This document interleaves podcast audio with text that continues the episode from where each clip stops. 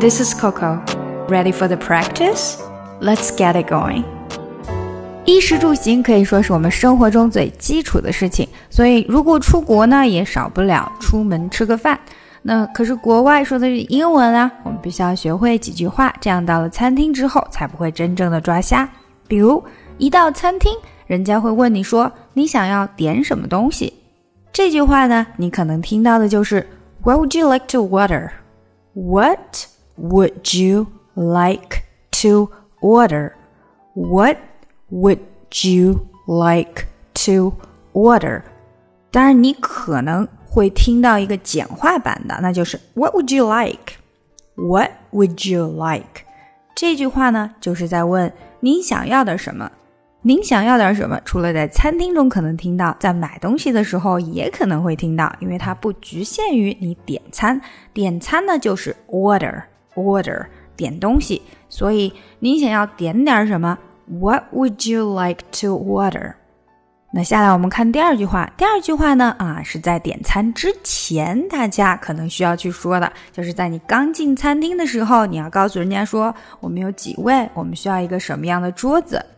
I'd like to have a table for two。后面可能会加一个 please。I'd like to have a table for two, please。啊，我们需要一个两个人的桌子。那这句话呢，还有一个简化版的，那就是。Table for two, please. Table for two, please. 好，让我们慢一点的来说一遍。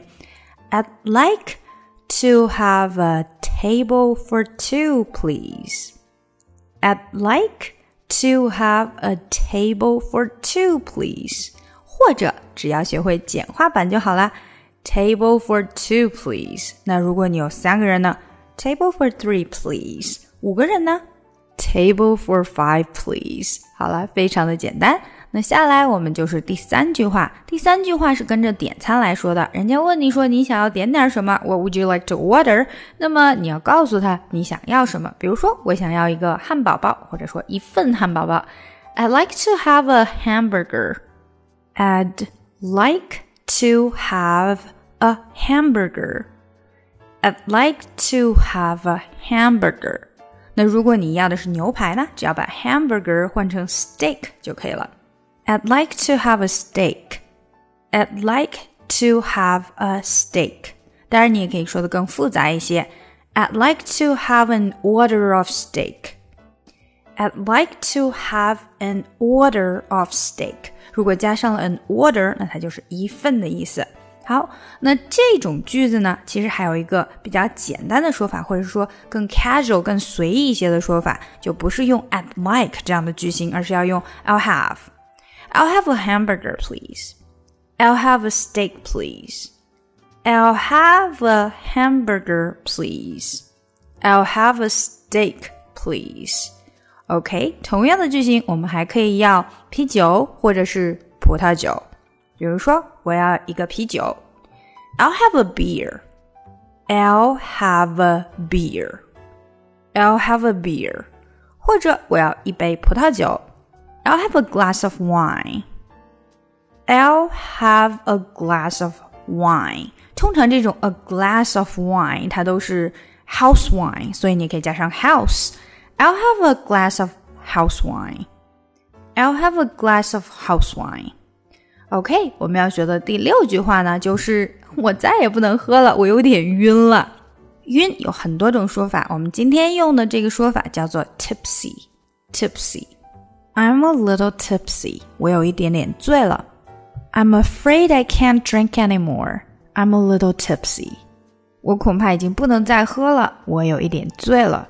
I'm afraid I can't drink anymore. I'm a little tipsy. I'm afraid I can't drink anymore. I'm a little tipsy. I'm afraid I can't drink anymore. I'm a little tipsy.